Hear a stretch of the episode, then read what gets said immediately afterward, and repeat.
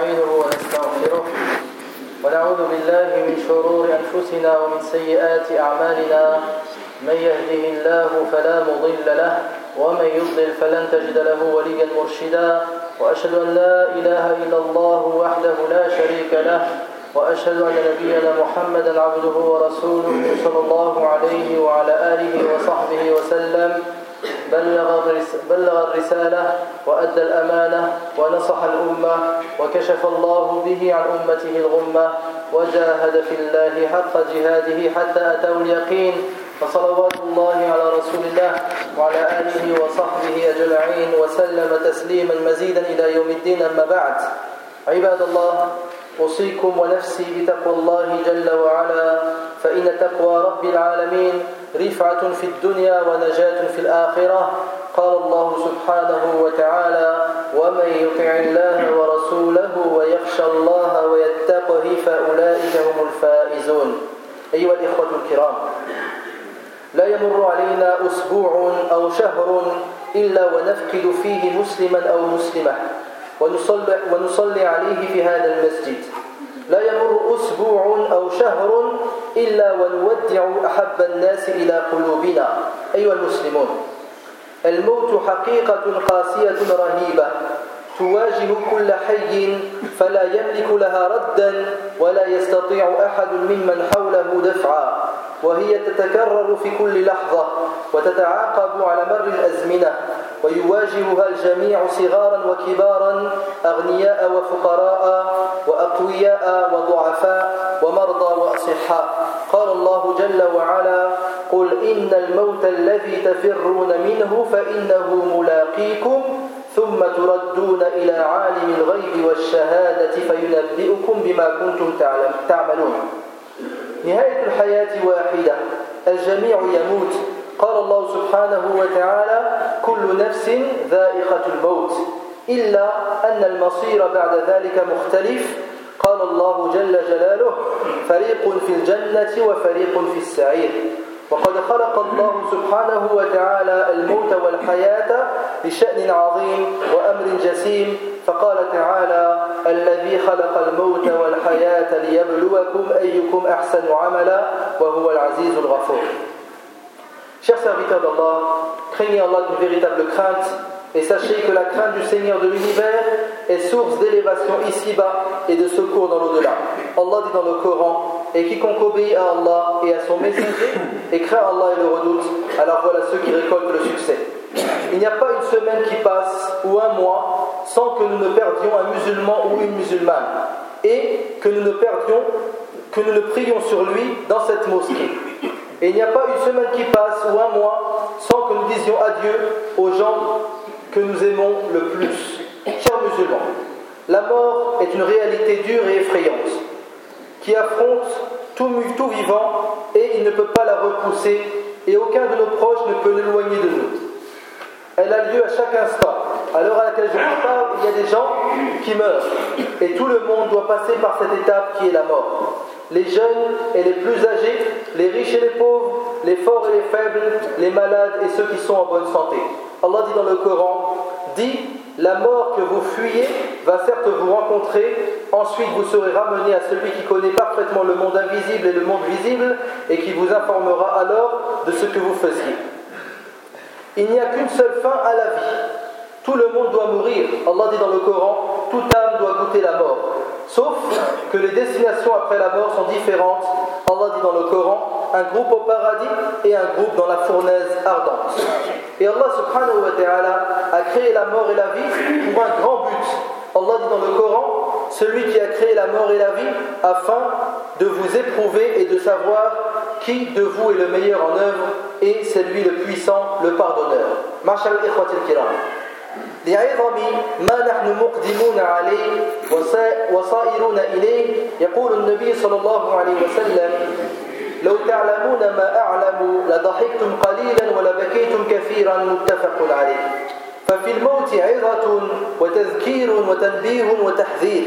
وكان رسول الله صلى الله عليه وسلم يحث أصحابه على تذكر الموت. فعن أبي هريرة رضي الله عنه قال رسول الله صلى الله عليه وسلم أكثروا ذكر هذه من اللذات يعني الموت رواه الترمذي والنسائي وابن ماجه. لأن الإكثار من ذكر الموت يعطي العبد دافعا من الازدياد في أعمال الآخرة ويحيي القلوب ويكسر النفوس عن الكبر والعجب فلا ينبغي للعبد أن يغفل عن الموت وإلا قسي قلبه وتمرد وارتكب الفواحش والمحرمات حتى يطبع على قلبه عياذا بالله Chers frères vu l'énorme destination vers laquelle nous nous dirigeons, le prophète sallallahu alayhi wa sallam nous dit Si vous saviez ce que je sais, vous ririez peu et pleuriez beaucoup. Le hadith est rapporté par Al-Bukhari au Muslim. Il y a en la mort une exhortation, un rappel, un avertissement et une mise en garde. C'est pour cela que le prophète sallallahu alayhi wa sallam incitait ses compagnons à se rappeler la mort le plus, le plus souvent possible. Selon Abu Huraira, le prophète sallallahu alayhi wa sallam a dit Rappelez-vous constamment ce qui brise les plaisirs, c'est-à-dire la mort. Le hadith est rapporté par At-Tirmidhi, Al-Nasa'i et Ibn Majah. Car le fait de beaucoup se rappeler la mort incite le croyant à augmenter ses œuvres pour l'au-delà et redonne vie à son cœur et efface des âmes l'orgueil et la vanité. Il ne faut donc surtout pas que le serviteur oublie la mort, sinon son cœur devient dur et il se rebelle et commet toutes sortes de turpitudes jusqu'à ce que son cœur soit scellé. أيها الأحبة سنحاول في هذه الخطبة بإيجاز واختصار أن نذكر بعض أحكام متعلقة بالجنازة لأن ديننا الإسلامي مبني على الإحسان إلى الميت ومعاملته بما ينفعه في قبره ويوم معاده ومبني كذلك على الإحسان إلى أهله وأقاربه ومبني على إقامة عبود عبودية الحي لله جل وعلا فيما يعامل به الميت. فأول ذلك تعاهده في مرضه وتذكيره الآخرة. فعن ثوبان رضي الله عنه عن النبي صلى الله عليه وسلم أنه قال عائد المريض في مخرفة الجنة حتى يرجع رواه مسلم. يعني يجني من ثمار الجنة حتى يرجع. وعلى الزائر أن يأمره بالوصية والتوبة النصوح وأمر من حضر بتلقينه شهادة أن لا إله إلا الله. لتكون آخر كلامه من الدنيا.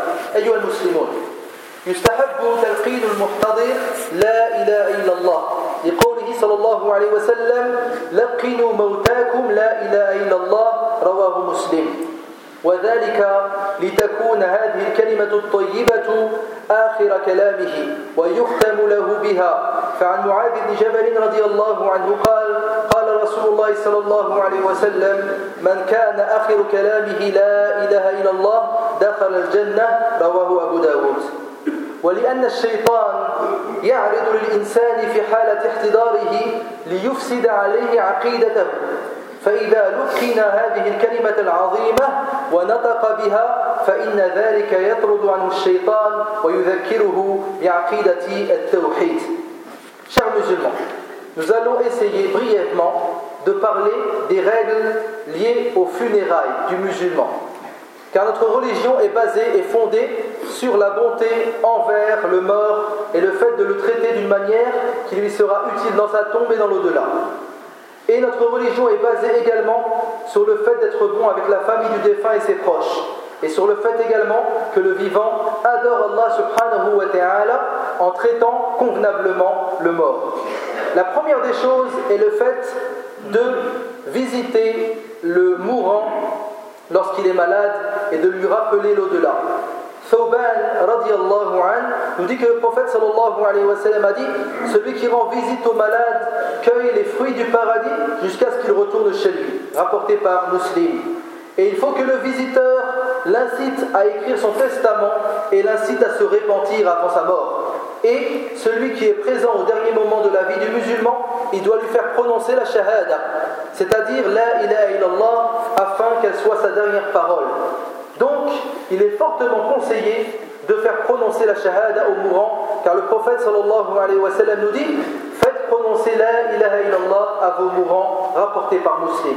Tout cela afin que cette belle parole soit sa dernière parole et qu'elle clôture sa vie. Mu'ad ibn Jabal, radiallahu il nous dit que le prophète a dit Celui dont la ilaha illallah sera la dernière parole entrera au paradis, rapporté par Abu Daoud Car le diable vient au moment de l'agonie pour fausser la croyance du musulman. Donc, s'il prononce cette magnifique parole, cela éloignera le diable de lui et lui rappellera l'unicité d'Allah subhanahu wa ta'ala. عباد الله إذا مات العبد فإنه يسرع في تجهيزه من تغسيله وتكفينه والصلاة عليه ونقله إلى قبره. عن أبي هريرة رضي الله عنه عن النبي صلى الله عليه وسلم أنه قال أسرعوا بالجنازة فإن تكن صالحة فخير تقدمونها إليه وإن يكن سوى ذلك فشر تضعونه عن رقابكم. متفق عليه. يقول الإمام ابن القيم رحمه الله في كتابه زاد المعاد في هدي خير العباد يقول كان من هديه صلى الله عليه وسلم الإسراع بتجهيز الميت إلى الله وتطهيره وتنظيفه وتطهيره وتكفينه في الثياب البيض. وقال وكان يأمر بغسل الميت ثلاثا أو خمسا أو أكثر بحسب ما يراه الغاسل. وكان يأمر من ولي كفنه ويكفنه في البياض وينهى عن المغالاة في الكفن.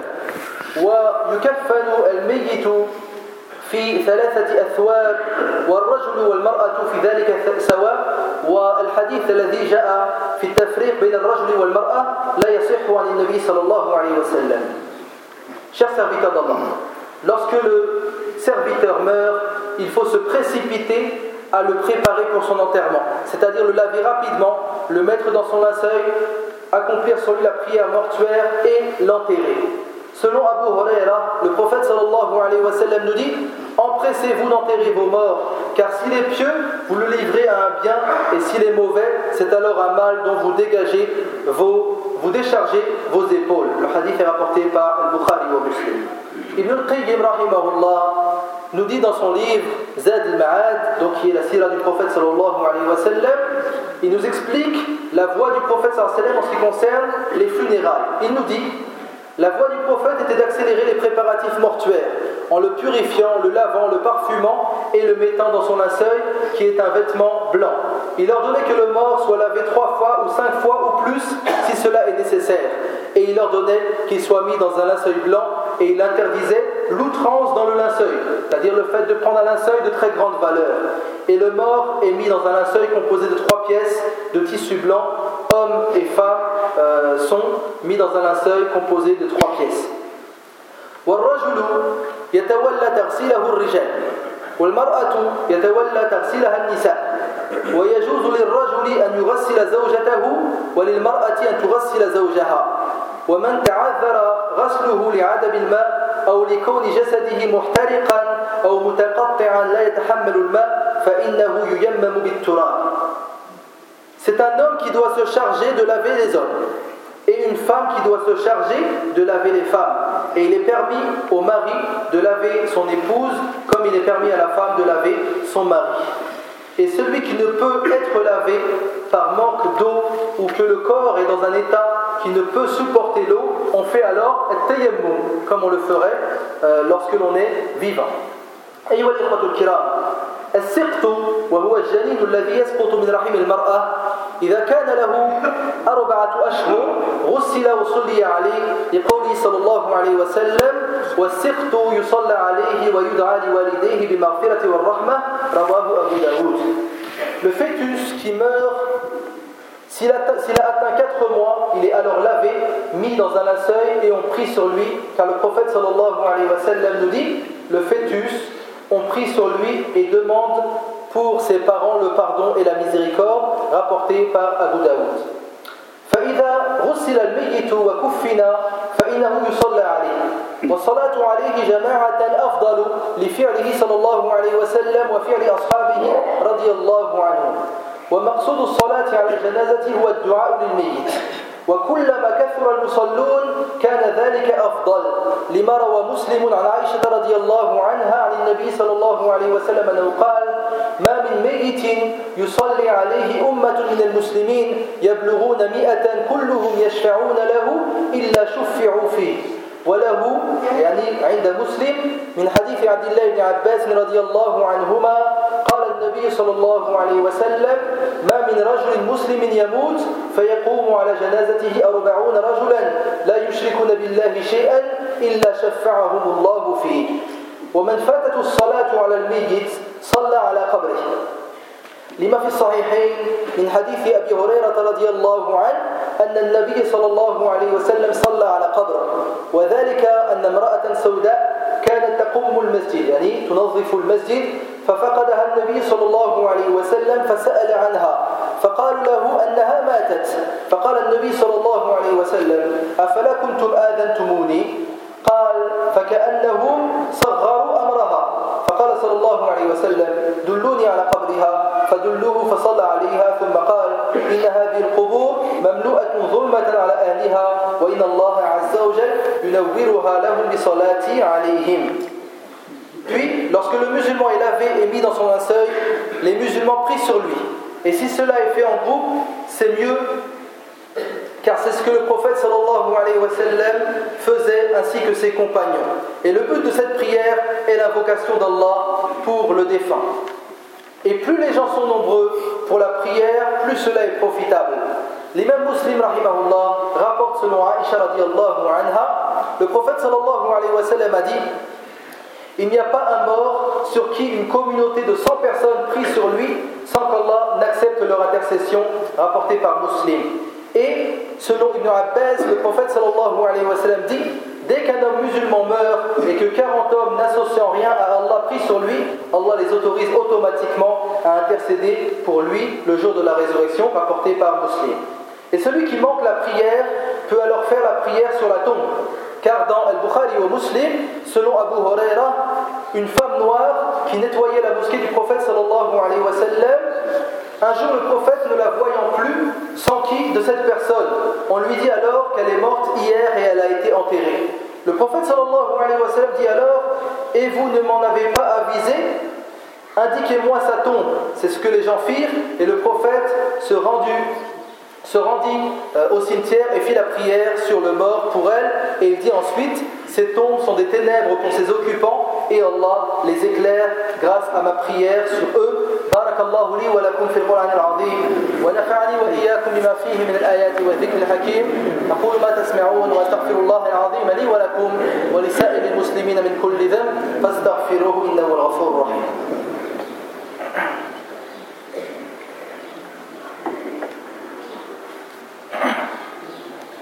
الحمد لله الذي لا ينبغي الحمد إلا له والصلاة والسلام على خاتم النبوة والرسالة وعلى آله وصحبه وكل من انتمى له. وأشهد أن لا إله إلا الله وحده لا شريك له وأشهد أن نبينا محمدا عبده ورسوله صلى الله عليه وسلم عباد الله. ثم بعد الصلاة على الميت يبادر بحمله إلى قبره ويستحب للمسلم حضور الصلاة على أخيه المسلم وتشييع جنازته إلى قبره. عن أبي هريرة رضي الله عنه قال قال رسول الله صلى الله عليه وسلم من شهد الجنازة حتى يصلى عليها فله قيراط ومن شهدها حتى تدفن فله قيراطان. قيل وما القيراطان يا رسول الله؟ فقال صلى الله عليه وسلم مثل الجبلين العظيمين متفق عليه. ويكون كل ذلك بسكينة وأدب وعدم رفع صوت لا بقراءة قرآن ولا ذكر ولا غير ذلك لقول قيس بن عباد رضي الله عنه أصحاب النبي صلى الله عليه وسلم يكرهون رفع الصوت عند الجنائز أخرجه البيهقي. ويسن توسيع القبر وتعميقه لقوله صلى الله عليه وسلم احفروا وأوسعوا وأعمقوا رواه أبو داود والترمذي. ويوضع الميت فيه موجها إلى القبلة على جنبه الأيمن ثم يهال عليه التراب. ويرفع القبر عن الأرض قدر شبر. شبر وهذا المسافة ما بين السبابة والإبهام. ويكون محدبا وذلك ليرى القبر فيعرف أنه قبر فلا يوطأ. ولا بأس أن تجعل علامة عليه بأن يوضع عليه حجر أو نحوه ليعرفه من يريد زيارته للسلام عليه والدعاء له. ولا تجوز الكتابة على القبور. ولا تجوز الكتابة على القبور لا كتابة اسم الميت ولا غيرها. ولا يجوز تجسيسه ولا البناء عليه. لحديث جابر بن عبد الله رضي الله عنهما قال نهى رسول الله صلى الله عليه وسلم أن يجسس القبر وأن يقعد عليه وأن يبنى عليه رواه مسلم وعند أبي داود وأن يكتب عليه. Chers musulmans, ensuite, après la prière sur le mort, il faut se dépêcher de le porter vers sa tombe. Et il est conseillé aux musulmans d'assister à la prière mortuaire et d'assister à l'enterrement. Car selon Abu Huraira, le prophète sallallahu alayhi wa sallam a dit Quiconque assiste à un enterrement jusqu'à l'accomplissement de la prière mortuaire obtiendra un qirat. Et celui qui y assiste jusqu'à ce que le défunt soit enterré obtiendra deux qirats. On demanda au prophète sallallahu alayhi wa sallam que sont les deux qirats. Le prophète sallallahu alayhi wa sallam répondit l'équivalent de deux montagnes énormes rapportées par Al-Bukhari au Muslim. Et tout cela doit avoir lieu dans le calme, le respect, et il ne faut pas élever sa voix. Il n'y a ni lecture du Coran, ni vikr. Car Qais ibn Abbad, Ahad tabi'in nous disait Les compagnons détestaient que les voix s'élèvent lors de la janaza, rapportée par Al-Bihaqi. Il est également conseillé d'élargir la tombe et qu'elle soit profonde, car le prophète sallallahu alayhi wa sallam dit creusez, élargissez et rendez-la profonde, rapportée par Abu Daoud et Tirmidhi. Et le mort est posé sur son côté droit le visage en direction de la Qibla. Ensuite, on le recouvre de terre. On élève la tombe d'un enfant. Un enfant, c'est cela. Il ne doit pas, la tombe ne doit pas être plus élevée qu'un enfant. Et elle doit être bombée afin que les gens la voient et sachent que c'est une tombe afin qu'ils ne marchent pas dessus. Et il est permis d'y poser une marque, comme une grosse pierre ou bien un bâton, pour reconnaître notre tombe pour reconnaître notre tombe lorsque l'on voudra lui rendre visite. Il est strictement interdit, interdit d'écrire sur les tombes, ni le nom du défunt, ni toute autre chose. Et il est interdit de plâtrer la tombe ou de la marbrer et de construire au-dessus. Car selon Jabir ibn Abdillah, le prophète sallallahu alayhi wa sallam a interdit que l'on plâtre les tombes et que l'on s'asseye dessus et que l'on construise dessus, rapporté par Muslim, et dans la même version du hadith dans Sunan Abi Daoud, et que l'on écrive dessus. Beaucoup de musulmans, malheureusement de leur peu, leur manque de connaissance de l'islam, enterrent leurs morts de la même manière que les non-musulmans enterrent leurs morts. À titre d'exemple, si l'on se rend au cimetière de Creil, si on ne me dit pas que tel endroit est le carré musulman, je ne saurais pas que c'est le carré musulman. Tellement les tombes des musulmans sont semblables aux tombes des non-musulmans. Il y a du marbre partout, il y a du plâtre partout, il y a des fleurs partout.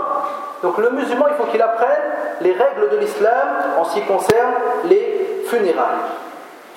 وكان صلى الله عليه وسلم إذا زار قبور إذا زار قبور أصحابه يزورها للدعاء لهم والترحم عليهم والاستغفار لهم وهذه هي الزيارة التي سنها النبي صلى الله عليه وسلم لأمته عن علي بن أبي طالب رضي الله عنه قال قال رسول الله صلى الله عليه وسلم إني, إني كنت نهيتكم عن زيارة القبور فزوروها فإنها تذكركم الآخرة رواه أحمد.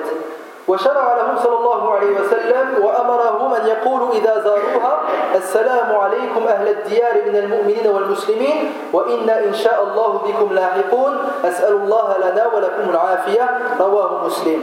وبالنسبة للمرأة يجوز لها أن تزور من مات من أهلها دون الإكثار من ذلك لما رواه الترمذي عن أبي هريرة رضي الله عنه قال قال رسول الله صلى الله عليه وسلم لعن الله زوارات القبور يعني التي تكثر من زيارة القبور Chers musulmans, le prophète sallallahu alayhi wa sallam ensuite visitait de temps à autre les tombes de ses compagnons pour invoquer Allah subhanahu wa ta'ala pour eux et sa miséricorde et son pardon. Cette visite est la visite que nous a enseigné le prophète sallallahu alayhi wa sallam. Selon Ali ibn Abi Talib, anhu, le prophète sallallahu alayhi wa sallam a dit Je vous avais interdit de visiter les tombes, désormais visitez-les, car cela vous rappelle l'au-delà. Rapporté par Ahmed. Et le prophète sallallahu alayhi wa sallam a incité celui qui visite de dire Assalamu alaykum al-mu'minin wal muslimin. C'est-à-dire paix sur vous, habitants de ces demeures, parmi les croyants et les musulmans. Nous vous rejoindrons lorsque Allah le décidera. Demandons à Allah pour vous et pour nous la paix, rapporté par Muslim. Quant à la femme musulmane, elle peut également visiter la tombe de ses proches, mais sans y aller trop fréquemment. Car le prophète sallallahu alayhi wa sallam a dit qu'Allah maudisse les femmes qui visitent trop souvent les tombes rapportées par At-Tirmidhi.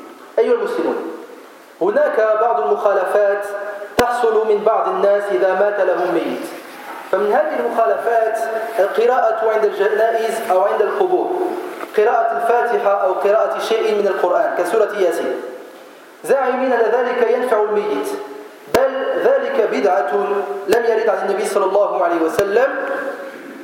أما الحديث الذي رواه أبو داود وغيره اقرأوا ياسين على موتاكم لا يصح عن النبي صلى الله عليه وسلم. وسئل الإمام مالك رحمه الله عن قراءة ياسين عند رأس الميت فقال ما سمعت بهذا وما هو من عمل الناس. Chers musulmans, il y a également des erreurs que font certains musulmans lorsque l'un de, de leurs proches décède. Parmi ces erreurs, le fait de lire le Coran lors de l'enterrement ou sur la tombe, Al-Fatiha ou bien Surat Yasin ou bien autre chose du Coran, en pensant que cela est bénéfique aux morts. Au contraire, cela n'est pas bénéfique mais c'est une innovation et ce ne fait pas partie de la sunna du prophète sallallahu alayhi wa sallam. En ce qui concerne le hadith qui dit lisez Surat Yasin sur vos morts, ce n'est pas un hadith authentique. وكذلك من مخالفات الجنائز بل من عادات غير المسلمين إلقاء أكاليل الزهور على القبور. فإن ذلك ليست من عادة المسلمين. وكذلك من المخالفات ما يسمى بإحياء ذكرى الأربعين. وهو أنه بعد أربعين يوما من وفاة الميت تحيا هذه الليلة. والأصل في ذلك أنها عادة فرعونية. كانت لدى الفراعنة قبل الإسلام ثم انتشرت عنهم وسرت في غيرهم. وهي بدعة منكرة لا أصل لها في الإسلام. بل المآتم كلها بدعة سواء كانت في ثلاثة أيام أو على أسبوع أو على أربعين يوما لأنها لم ترد من فعل السلف الصالح رضي الله عنهم ولو كان خيرا لسبقونا إليه ولأنها إضاعة للمال وإتلاف للوقت. وذلك كذلك لأثر جرير بن عبد الله البجلي رضي الله عنه أنه قال كنا نعد الاجتماع إلى أهل الميت وصنيعة الطعام بعد دفنه من النياحة. أخرجه أحمد.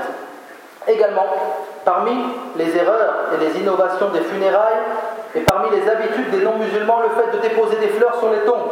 Cela ne fait pas partie des habitudes des musulmans et cela est inutile et cela est un, gaspillage d'argent.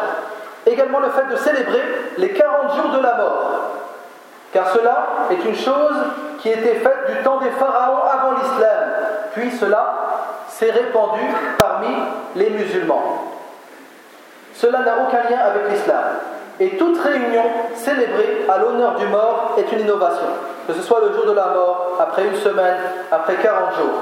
Jalil ibn Abdillah al-Bajali, le compagnon du prophète sallallahu alayhi wa sallam, nous dit Nous considérions que le fait de se réunir auprès de la famille du défunt et de préparer à manger était équivalent au fait de pleurer avec des cris en se rebellant contre le destin d'Allah, c'est-à-dire al-niyaha. Ce affaire est rapporté par Ahmed. Ayyul muslimun.